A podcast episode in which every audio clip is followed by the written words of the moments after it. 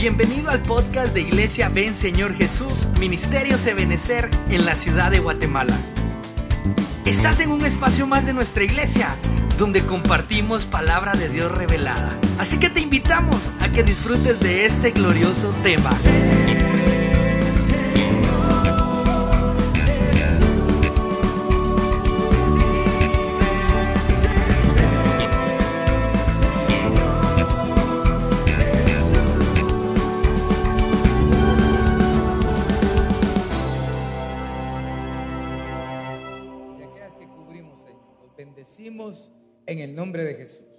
Tu buena palabra esta noche y acompáñanos con una unción apostólica, profética, evangelística, pastoral y magistral.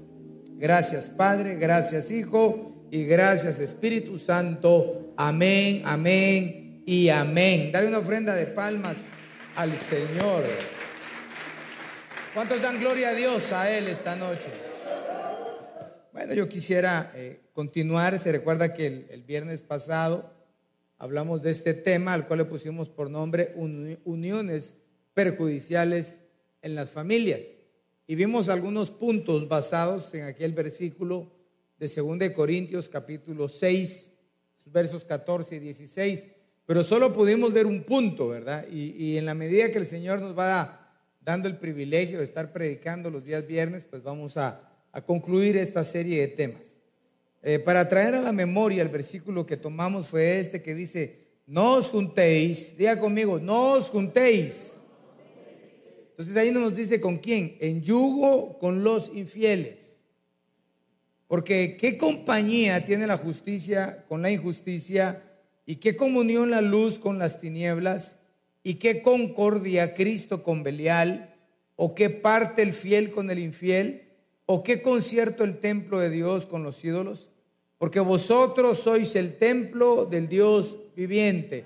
¿Qué somos nosotros? El templo del Dios viviente. Entonces, hay una característica impresionante que no es por dar alarde humana, sino por principio bíblico, que aquellos que hemos creído en Jesucristo nos convertimos en ese templo espiritual donde Dios eh, eh, toma posesión de nosotros. El templo específicamente es para que el Señor se manifieste, pero aquí nos está individualizando, ¿verdad? Está diciendo que ya no es la casa esta que vemos, sino que es nuestra vida. Somos el templo del Señor. Entonces, vimos, por ejemplo, ya así como haciendo el resumen de este versículo, vimos los puntos no compañerismo con la injusticia.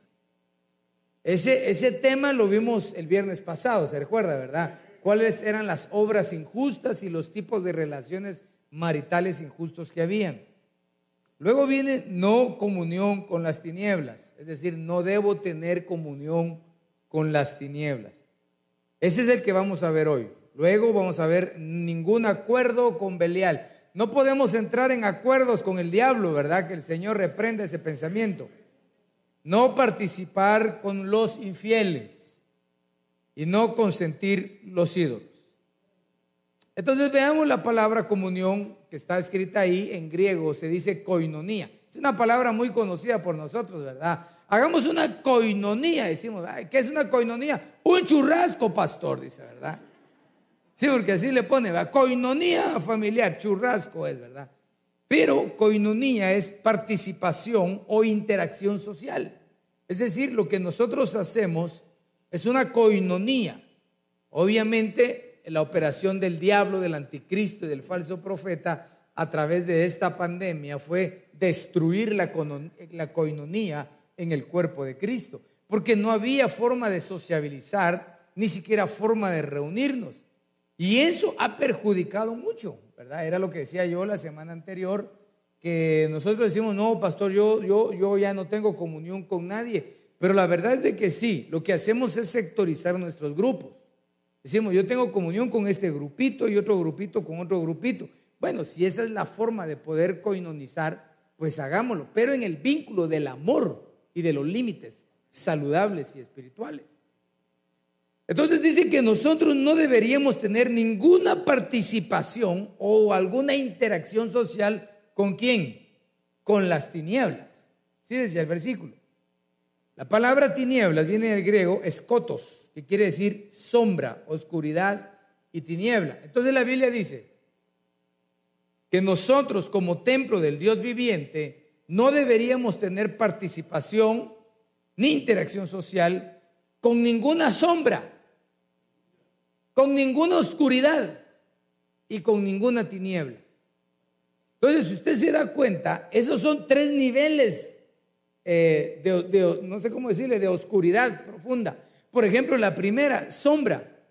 Hermano, qué rico cuando hay sol y uno busca una sombra para que nos dé un refresco, para que nos cubra el sol. Pero la Biblia dice que no deberíamos de tener comunión con la sombra, aunque debemos comprender que la Biblia, para entender qué es una sombra, dice que Dios no tiene sombra de variación alguna.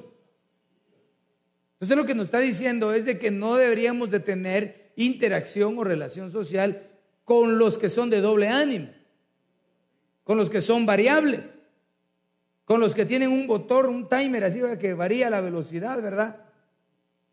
Luego, ya no es sombra, sino es una oscuridad. La oscuridad, hermano, puede ser, por ejemplo, si yo apago las luces de aquí del altar, el altar queda oscuro, pero allá todavía hay luz. La oscuridad no es total, pero se eleva a tinieblas. Cuando la Biblia nos habla de tinieblas, por ejemplo, en el libro de Éxodo, cuando Dios saca al pueblo de Israel, dice que las tinieblas que cayeron en Egipto eran tan espesas que casi que se podía tocar. Ese es otro nivel. Ahora, nosotros como familia, porque es un tema familiar, deberíamos discernir ¿Qué sombra es la adecuada con la que yo tengo una relación? Jonás, por ejemplo, se recostó bajo la sombra, ¿verdad? De un arbolito y luego una calabacera, ¿verdad? Y el gusano la, la mató, la deshizo, ¿verdad? La Biblia dice en el, en el, Salmo 91, el que habita a la sombra del Altísimo. Entonces, hay una sombra que es saludable. Pero hay otra sombra que tiene variaciones. Hermano, si usted no ha conocido familias, porque vamos a hablar de familias, ¿verdad? No ha conocido familias que son bien variables en sus actitudes. Pero todos son así. De repente hay un normal y toda la familia le dice, tan anormal que soy, le dice. Al normal, ¿verdad? Pero, pero como eso se ministra en la casa, resulta que toda la familia es así, variable. Si nosotros no discernimos, podemos elevar nuestra comunión donde haya oscuridad. Y lo terrible es que en la oscuridad se cometen muchos pecados. La oscuridad se utiliza, hermano, para esconderse de nuestras faltas, para escondernos, hermano, de nuestros errores o de nuestras carnalidades. Y cuando hablamos de tinieblas, ya estamos hablando de un nivel espiritual más grande. ¿verdad? Este es como terreno eh, espiritual, celestial, los diferentes niveles, donde ya en las tinieblas ya se mueve, hermano, hay un movimiento de espíritus inmundos que manipulan a las personas. Entonces entremos al tema, no comunión con las tinieblas.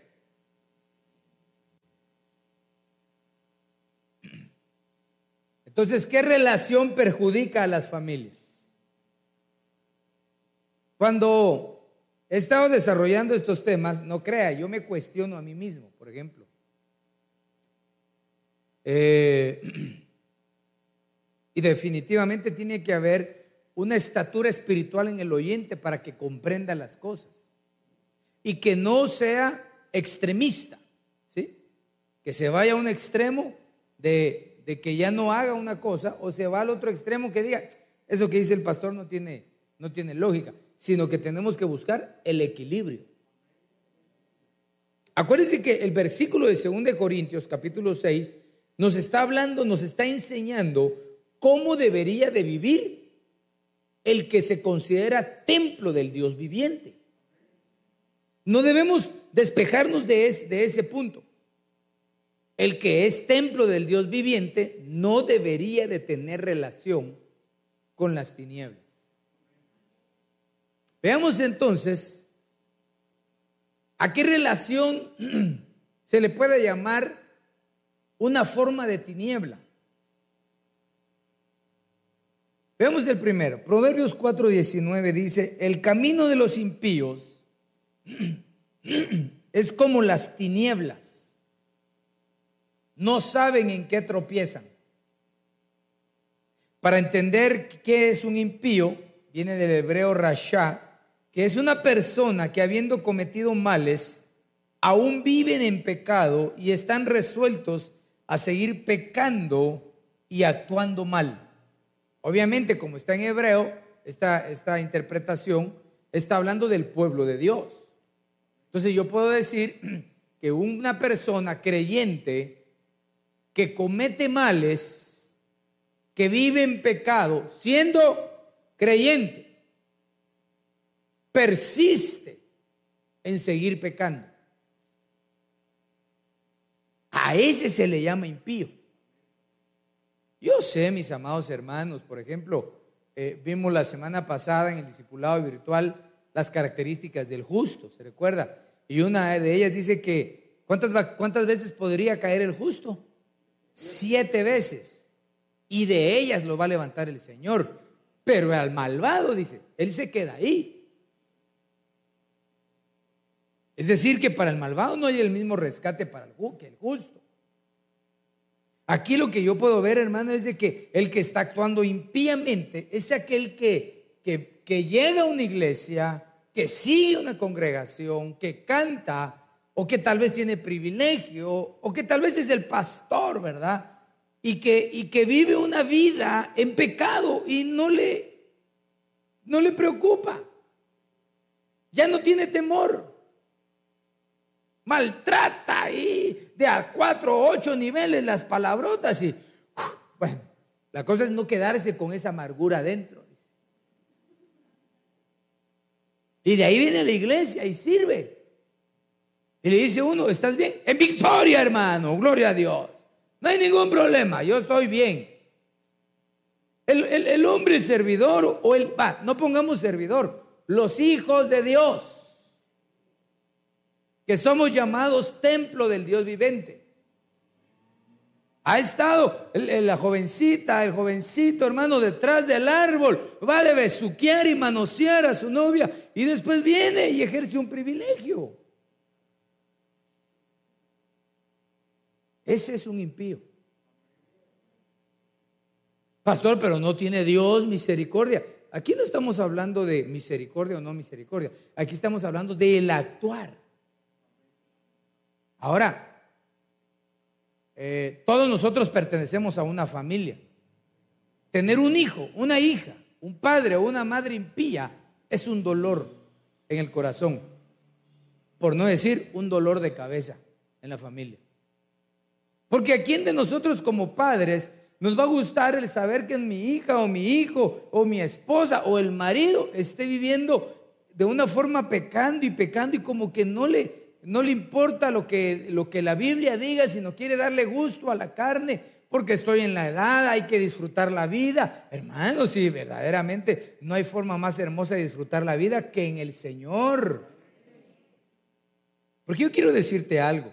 Cuando un hombre y una mujer se entrega a sus pasiones sin considerar a Dios, tarde o temprano esas malas decisiones, hermano, nos cobran las facturas.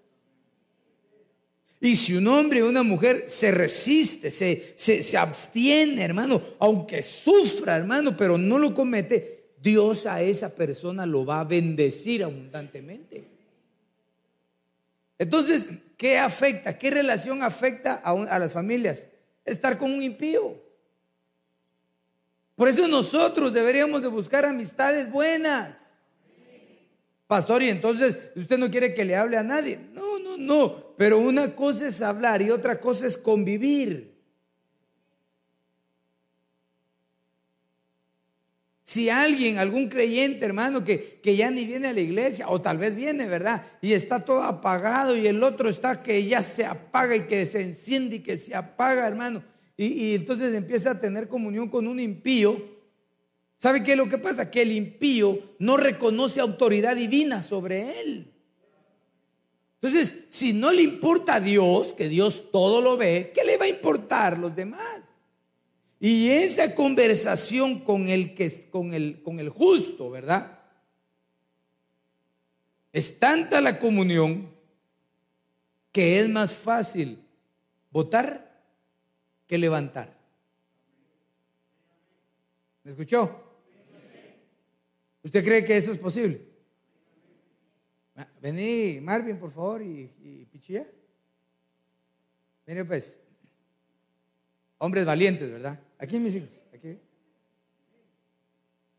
Aunque no nos tenemos que dar la mano, ¿verdad? Pero, no, pero ustedes mírenme a mí. Dame tu mano, dame tu mano. ¿Qué es más fácil? ¿Que yo lo suba?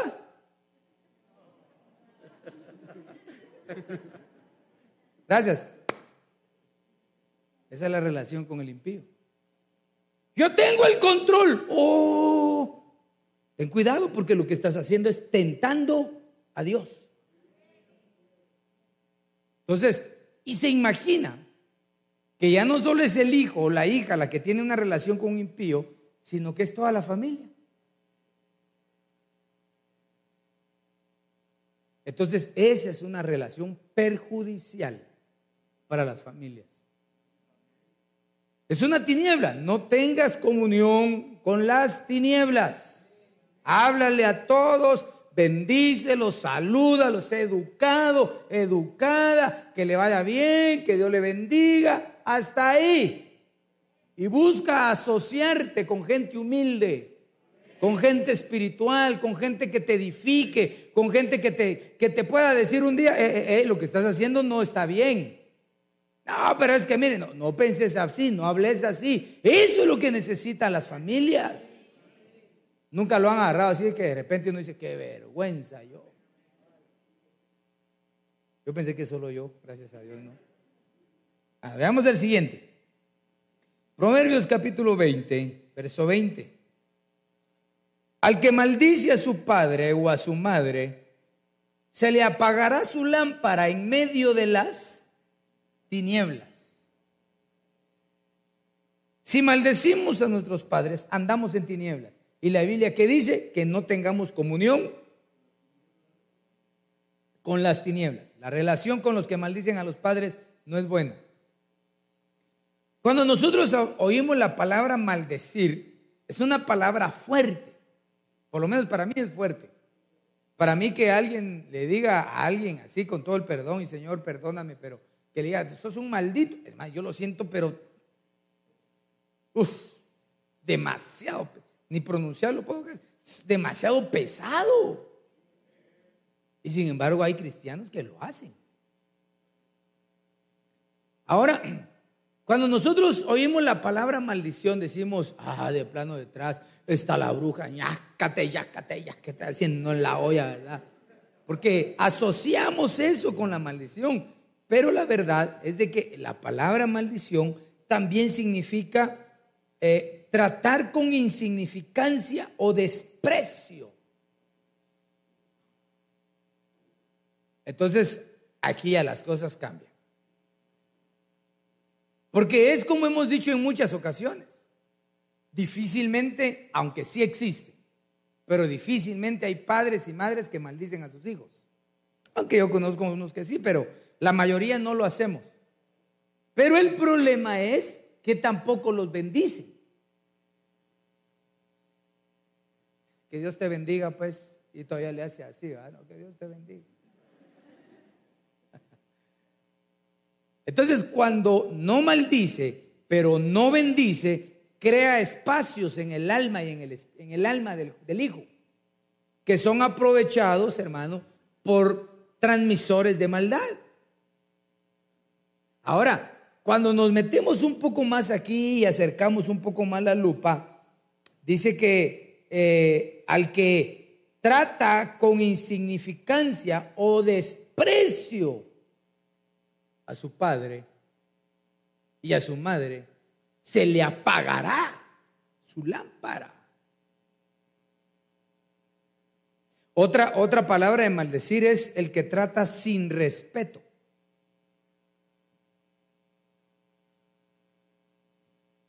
Hay hijos que son abusivos. Hay hijas que son abusivas. Y si es creyente, si es templo del Espíritu Santo, perdón, templo del Dios vivo, como leímos al inicio, deberíamos de reformar nuestra conducta. Nosotros como padres teníamos una misión en esta tierra y era, aparte de casarnos, procrear. Dice la Biblia, eh, multiplicados. Amén, dije yo, multipliquémonos. Pues. Tenían la responsabilidad de instruir a mis hijos. ¿En qué? En justicia, en verdad. Darle las herramientas, proveerle los estudios, la salud, el alimento, la protección. Y, e igualmente, ¿verdad? Todo lo espiritual. Pero los hijos en la manera en la que van creciendo, también deberían de devolver, no como un contrapago, sino para que Dios los bendiga. No deberían de tratar con menosprecio a sus padres. Hay un versículo que llama mucho la atención, ¿verdad? Cuando que dice, "No menosprecies a tu madre cuando llegue a la vejez." Y es que, mire, hermano, ya cuando los muchachos empiezan a crecer y se ponen así robustos, puros leoncillos, ¿verdad, hermano? Con tres pelos aquí, hermano, pero, pero ya, ya empiezan a rugir ahí un poquito, ya se le ponen a veces así, taco a taco a los padres. Y como ahora vivimos en una sociedad, en un sistema tan diferente al de nuestros abuelos, por ejemplo, ¿verdad, hermano? Que los abuelos tan especiales que eran, ellos nos amaban tanto que no solo nos daban una mamá, dos, una mamá y una nana y un tata le daban a uno, hermano. Así era el chicote. Decían, mira, esta es tu nana, me decían, esta es tu nana. Y aunque no era la forma, sí provocaba que los hijos respetaran a los padres. Pero como ahora todo es psicología, no le hable al niño así porque lo va a traumar, le va a generar un bloqueo en su sistema cómo han cambiado los tiempos, ¿verdad? Pero bueno, no hablemos de eso, sino que hablemos de que la relación con los que maldicen a sus padres es andar en tinieblas, es tener comunión en tinieblas. ¿Cuántos hijos solteros hay aquí? hombre, digan amén con ganas, hombre. Y aunque no estén solteros, pero que tengan relación con sus padres. Que aprender a respetarlos. Porque a veces a uno también se le va la mano, hermano. También uno, uno, entre más viejo, se pone más cerrado. Así, no, y así. Y la hija le digo, no, papi, así es. Pero cuando ellos estaban chiquitos, a uno les tocaba aguantarlos. Aquí me quiero orinar, aquí quiero hacer No, amigo, ¿cómo vas a hacer eso? Recuerdo que una vez, no le voy a contar a mi hijo, espero que no lo esté viendo. Ella viajó solo con mi esposa a los Estados Unidos, la primera vez y todavía le dijo a mi esposa, mi hija, vaya, ¿quiere ser pipí? Tendría unos cuatro años. Y cuando sale a migración, aquí a gran cola, menos mal no había COVID, hermano. Y nomás sale, hermano. Y cuando iba llegando a migración, ya me orino, ya me orino, ya me orino, ya me orino. Y un baño, inmigración enfrente, hermano. Y en lo que yo veo, aquí me hago. Como era una niña y muy bonita, igual a su papá. Lo que hace uno de padre, ¿verdad? a limpiar y envolverla. Pero ¿qué pasaría si tu hijo llevas a tu papá, a tu mamá y se orina en el camino? ¿Qué harían? ¿Sería justo ayudarlo? Entonces maldecir es tratar con menosprecio. Mire pues, con ese mentado del celular inteligente, ¿verdad, hermano? Está uno, mira, fíjate que yo quiero bajar esto, pero ¿cómo hago para meterme? Está diciendo, ahí está pues. No, pero enséñame. Solo pechas ahí ya, y uno queda más cruzado. Pero cuando tenían hambre, ahí estaba uno con la cuchara. Avioncito, avioncito, ahí va, va, diga.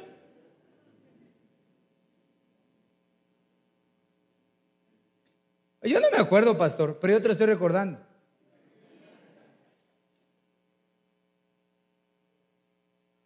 Si tú andas con ese tipo de gente, apártate de ellos. Vale, me voy a meter más. Si tú eres ese tipo de hijo, cambia tu comportamiento. Porque dice que la lámpara se va a apagar ¿dónde? No dice que se va a apagar solo que se va a apagar. Dice que te va a llegar la tiniebla.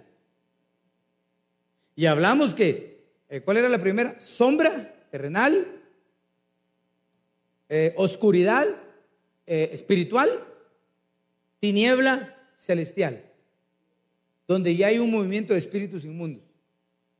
Y si el Hijo de repente pasa por esa tiniebla, aquí tengo mi lámpara, se te va a apagar. Bueno, sigamos, pues, porque con esa sonrisa que usted me dio ahorita. ¿Cuántos bendicen a sus padres esta noche? Levante su mano y diga, Padre, yo bendigo a mis padres. En el nombre de Jesús y te doy gracias por el esfuerzo que hicieron y lo que me aguantaron cuando era pequeño, Señor, en el nombre de Jesús. No muchos oraron, como que todos eran santos, ¿verdad? Pero bueno. Perdóneme, hermano. Eh, Isaías 5:20. Hay de los que llaman al mal bien y al bien mal, que tienen las tinieblas por luz y la luz por tinieblas, que tienen lo amargo por dulce y lo dulce por amargo. Usted sabe que, por ejemplo, en este libro de Isaías capítulo 5, por lo menos hay seis ayes, que ya los, ya los vimos en cierta ocasión, me recuerdo que prediqué de ellos, los ayes, ¿verdad? Este es el cuarto ay. Y el cuarto ahí nos habla de esa relación con los que no, bueno, yo puse con los que no piensan bien. Porque yo digo que aquel que a lo malo le dice bueno y a la luz le dice oscuridad y a lo amargo le dice dulce, ese no está en nada. No piensa bien. Cuando, cuando le dicen, por ejemplo, en la familia, ¿verdad? Esas son eh, eh, uniones que perjudican a la familia. El hijo, la hija tiene una mala amistad y el hijo le dice, papito, mamita, mira, no, no te juntes con ese patojo, con ese hombre, con esa mujer, es malo. No. Vos porque ya estás viejito, ya déjame vivir mi vida. ¿No será que, que lo que estás haciendo es pensando mal y estás cayendo en una tiniebla a la cual la Biblia la redacta como los ayes de Isaías. Y acuérdate que los ayes son para aquellos que se van a quedar en la tribulación. Entonces yo podría poner una tesis, ¿verdad? Y decir, no, no doctrina, una tesis. Podría decir que los que piensen de esa manera se van a quedar en la tribulación. El domingo vamos a hablar de un tema escatológico, así que ahí lo espero. Pero entonces, los que hacen eso están en los ayes. Y eso perjudica a la familia. Hermanos, si realmente nosotros, cuando nuestros hijos eran pequeños, pues eran, eran nuestra bandera. ¿Sí? Es decir, hermano, aunque solo un gol echara, uno lo publicaba a gritos. Aquel entonces no había Facebook, pero uno decía, ah, mi hijo es el goleador. Y uno echó. Y autogol. y cuando cambian, ¿por qué cambiarán los hijos? ¿A qué se deberá que un muchachito, una señorita que pues creció, no hay padres perfectos? No hay madres perfectas, ni hijos ni hijas perfectas, no existe. Vamos hacia la perfección en el nombre de Jesús. Pero por lo menos ahí va educándolo. ¿Y por qué en el camino se tuercen? Pues yo creo que es por tener coinonía con las tinieblas. Si dice que el chismoso separa a los mejores amigos. Entonces, hermano, el, el, violento dice que no te juntes, no te asocies con el violento. ¿Por qué? Porque hay incidencia en las personas. Usted cuando era jovencito nunca tuvo un amigo de esos pícaros, pícaros que le decía, no entres a clases, hombre, vámonos, vámonos, vámonos. Y usted con un pie en la clase y con el otro afuera, ¿y qué hago? ¿Y qué hago? Esas malas amistades que nos hacen cambiar los pensamientos. De repente la muchachita ya tiene 15 años, hermano, y como todas sus amigas tienen novio y chaperón para sus, sus 15 años, ah, yo quiero novio. Papá, es que no me dejas tener sociedad. Mira fulanita, mira sutanito. Quiero decirle que para aquellas familias que tienen hijos adolescentes o en etapa de, casarse, ¿verdad? Casadero, le digo yo. Eh, el mantenerse en orden, hermano, no es fácil. Porque va contra la corriente de toda la sociedad de la humanidad. La humanidad ahora es, me meto con fulano, consultando con mengano, felices los cuatro, dice la canción. Y, todo y todo, no hay problema. Lo que yo tengo que hacer es darle rienda suelta a mi vida. Tranquilo, porque esa es una obra del diablo. Tenemos que ver con quién tenemos relación. Yo, yo he aconsejado a mis hijos y a muchos en la congregación, hermano, les digo, pero, pero mira, todos te dicen que no, solo tú decís que sí. ¿No será que la torcida o el torcido eres tú? Es que nadie me quiere. Mi, mamá me dice que no, mi papá me dice que no, mi abuelo me dice que no, mi abuela me dice que no, y en la iglesia me dicen que no. Y le digo, ¿no serás tú la torcida, amiga? ¿No será que a lo que es malo tú le estás queriendo decir bueno? Entonces, ¿qué dice? No haya comunión con las tinieblas, porque esa asociación perjudica a la familia. Hermano, yo creo que todos aquí digo yo, ya los metí en la cola, ¿verdad? Pero no sé, o mejor voy a decir, la mayoría de los que estamos aquí hemos tenido ataques espirituales en la familia, que ya dejan de ser, hermano, algo normal, sino que ataques espirituales. ¿Por qué? Por tener comunión con las tinieblas. Y vaya pues que aquí no estoy hablando de, ese, de esa frontera tan delgada cuando las personas, hermano, ya no solamente se asocian con malas personas bajo esos pensamientos, sino que empiezan a practicar cosas de las tinieblas. Porque mire hermano, el Señor reprenda al diablo, hermano, y toda obra de hechicería, pero de esos abundan. Usted no crea que un hechicero está con un gorro y con la narizota y una verruga. No, no, no, no, no.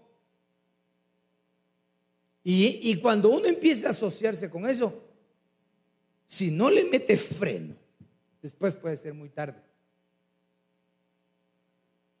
¿A qué se refiere, pastor? Bueno, una mala asociación puede traerte hasta la muerte.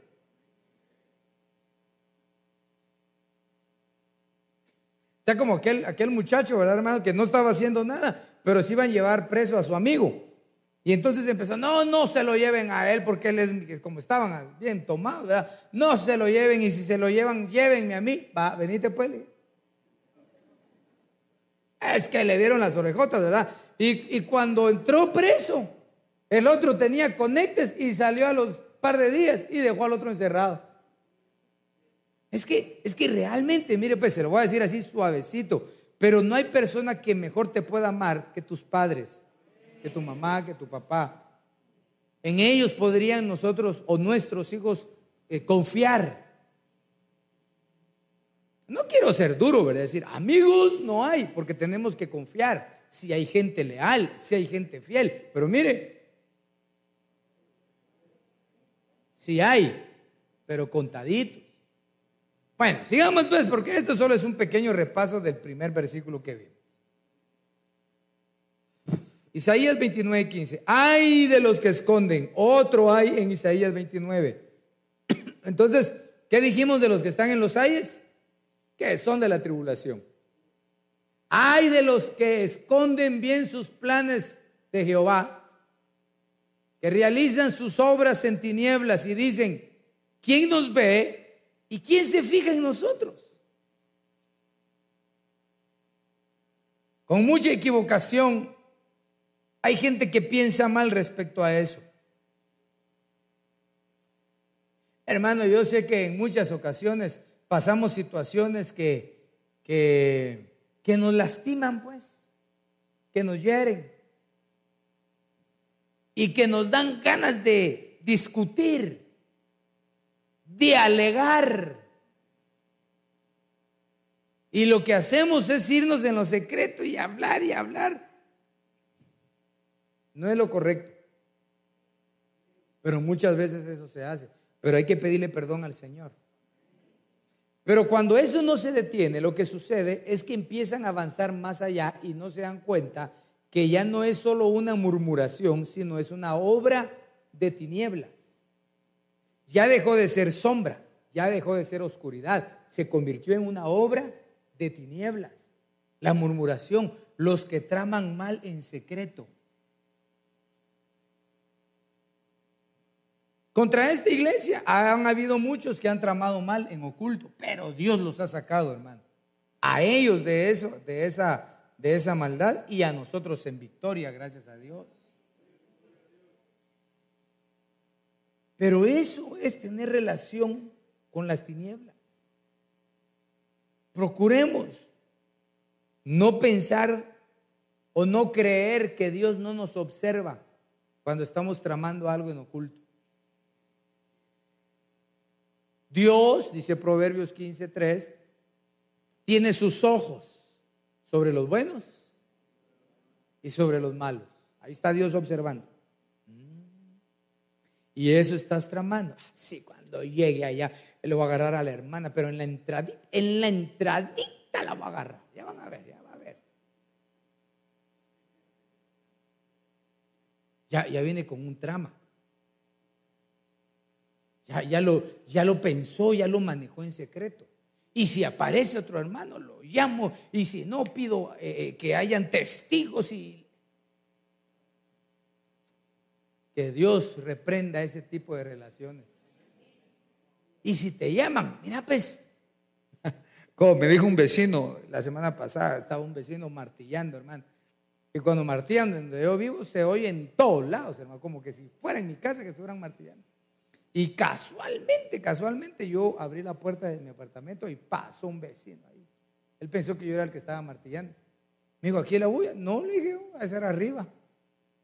Y todo molesto. ¿Y sabe qué? Me dijo, unámonos como vecinos, me dijo. Eso me reí, hermano. No me uno ni con los hermanos, menos me a unir con este, dije yo.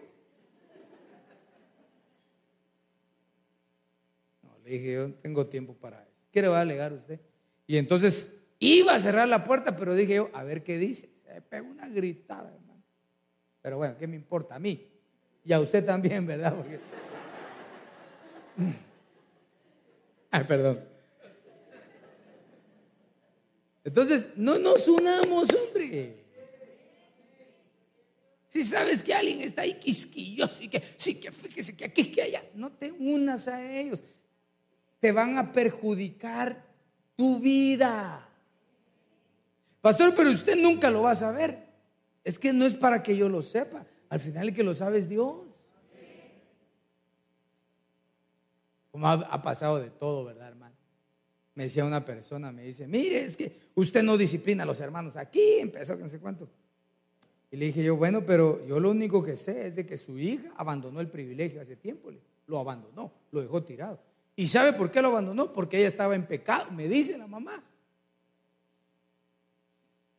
¿Usted lo sabía? Me dice. No, le dije.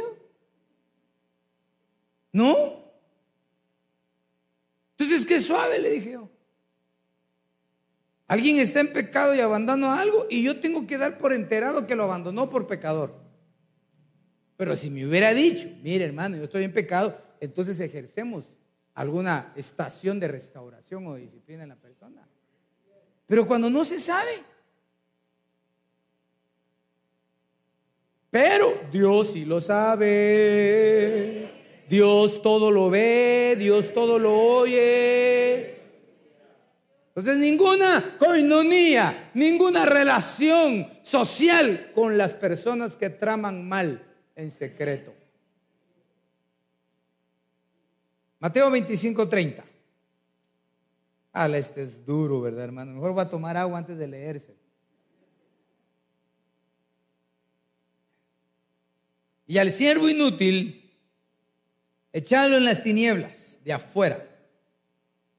Ahí será el llanto y el crujir de dientes. Que Dios bendiga a todos los servidores de esta congregación y de todos los que sirven con amor al Señor. Que Dios los super bendiga, los llene de su gracia. Pero déjeme decirle que también hay siervos inútiles. Si la Biblia dice que hay pastores inútiles, si hay pastores inútiles, hay siervos inútiles. Entonces, eh, ¿a quién según este versículo se le llama siervo inútil? Lo conocemos, ¿verdad? Aquel versículo conocido que dice que aquel que solo sabe hacer lo que se le dice, ese es un siervo inútil. Es decir, para ti, para mí, si, tú, yo soy tu siervo y tú me dices, eh, hermano, por favor, eh, jale la bocina y la para para allá, yo la jalo y la pongo aquí, yo soy un siervo obediente, pero según ese versículo sigo siendo un inútil, porque solo hice lo que me pidieron hacer. Ahora si yo vengo, la levanto y agarro un trapito y la limpio, silicón y todo, entonces ahí podría ser que se quitó ese nombramiento al siervo inútil. Ahora, la relación con ese tipo de siervos es muy complicada. Verdaderamente nosotros le debemos nuestra vida, la de nuestros hijos, la de nuestra familia, nuestra comida diaria, nuestro sustento, se lo debemos al Dios de los cielos. ¿Dónde hemos conocido a Dios? En su casa. Aquí en la iglesia, obviamente también en tu casita, pero aquí has sido formado a través de la palabra, a través de la administración, a través de las profecías, Dios te ha ido hablando. Entonces, hermano, la verdad es de que deberíamos de aprender a no sectorizar, por ejemplo, las, las funciones, sino que si yo puedo ayudar, debería de hacerlo. Yo agradezco y bendigo a los hermanos, así estaba hablando porque estaba un poco indispuesto de salud, ¿verdad? Pero cuando predico se me van las dolencias. Pero me acerqué con la hermana que ministró la, ofrenda y ya vio el testimonio que traía, ¿verdad? El hermano que ministró las profecías también muy puntual y todo en el momento. Entonces hablábamos conmigo y me decía, tan, tan lindos los hermanos, sí, siervos. Nunca dicen no. Porque si dicen no, ya saben, ¿verdad? Pero siempre están dispuestos, pues. Sí, pero yo no he recibido un no. Que Dios los bendiga, hermano. Que Dios los bendiga. Entonces, eh, no nos asociemos con los eh, siervos que todavía, eh, eso no me toca a mí. Hoy, hoy, no estoy de privilegio, así que no sirvo. No, hombre. Al contrario. Yo recuerdo, hermano, hace muchos años que la iglesia donde yo iba, de repente hacían la administración de la mesa del Señor. Puede creer que no llegaban los, servidores, diáconos le llamaban ahí. No llegaban, hermano, qué tristeza, ¿va? No llegaban. Y a mí eso me gustaba. Mejor que ni que vengan, ni que se acerquen, decía yo. ¿Por qué? Porque era la oportunidad de. Vení, vos vas a. Aleluya. siempre la disposición de un siervo y tú tienes relación con un siervo de esa categoría, te va a bendecir tu familia. Pero si te juntas con uno que, que medio sirve y que todo es pleito y que no que el color de la blusa no está bonito, hagamos huelga, ¿verdad? Siervos unidos jamás seremos vencidos. Ah, no. Eso es perjudicial. Se me fue el tiempo, pues, pero toquemos el teclado y oremos al Señor. ¿Qué somos nosotros? Templo del Dios viviente. Entonces, yo quiero que tu familia, tu hogar, igual que el mío, podamos llegar a ese nivel de ser llamados templo del Dios viviente. Pero para llegar a tener ese galardón tan hermoso, hay que quitar la comunión con las tinieblas. Hay que quitar la participación de la injusticia. Y vamos a ver primero Dios, después los acuerdos con Belial, es con los rebeldes. Si tú pusieras en ese cofre espiritual que tienes en tu corazón, donde resguardas cosas hermosas, yo te diría que guardaras cada uno de estos mensajes y que los pongas por práctica. Y medites, y medites. Señor, ¿a dónde me quiere llevar el pastor? No, no, no. ¿A dónde te quiere llevar el Espíritu Santo? Hacer familias diferentes. Qué lindo sería, ¿verdad? Qué lindo es cuando en una iglesia las familias son diferentes a las comunes, donde hay familias vigorosas en el espíritu. Y que aunque tengamos problemas y seamos vulnerables en muchas cosas, eso no hace a un lado que nuestra fe esté firme en el Señor.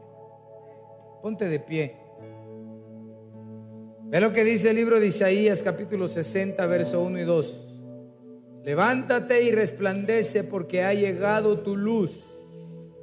Y la gloria del Señor ha amanecido sobre ti.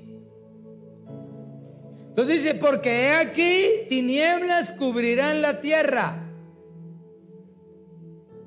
y densa oscuridad los pueblos, pero sobre ti y sobre los tuyos amanecerá el Señor y sobre ti aparecerá su gloria. Esa gloria que nos bendice. Padre bendito, en el nombre de Jesús. Yo te doy gracias porque tu palabra nos guía siempre, Señor. Y yo sé que tú nos, nos estás encaminando hacia puertos seguros, Señor. Esta noche yo te ruego por tu pueblo, por tus hijos por tus hijas, por mi esposa, por mis hijos biológicos, por nuestros hijos espirituales. Yo te ruego, Dios de los cielos, que nos permitas llegar a esa estatura de templo del Dios viviente. Que aparte de mi vida toda forma de injusticia y ahora que quite todo compañerismo, toda sociedad, Señor, con las tinieblas en el nombre de Jesús.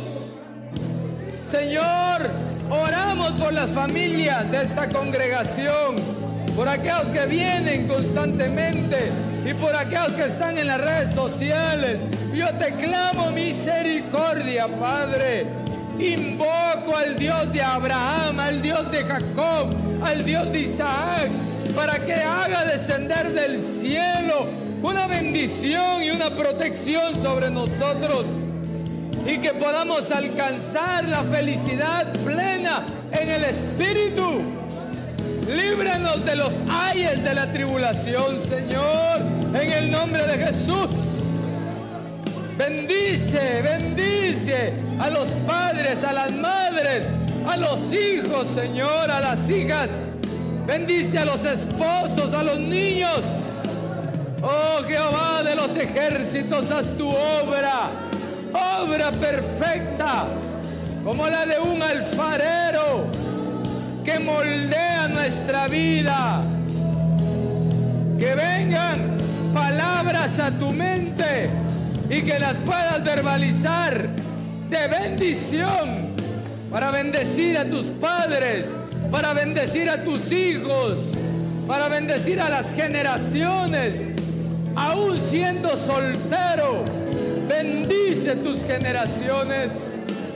Señor, yo clamo piedad, Señor, y bendigo la vida de mis hijos, la vida de los hijos de mis hijos y la vida de los hijos de mis hijos y de mis hijos, Padre. Que venga esa bendición sobre nuestras generaciones. En el nombre de Jesús.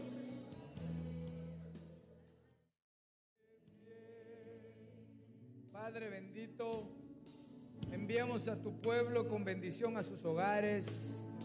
Bendecimos a aquellos que están en hogar, ahí en su casita, los bendecimos. De igual manera, y te pedimos que ambos grupos, Señor, puedan tener una experiencia contigo, aún en medio de sus sueños, y trae la respuesta a sus peticiones y a sus necesidades. Yo los cubro a cada uno y los bendigo en el nombre de Jesús. Gracias Padre, gracias Hijo y gracias Espíritu Santo. Amén, amén y amén. Y el pueblo del Señor dice... Esperamos que este tema haya sido de bendición para tu vida.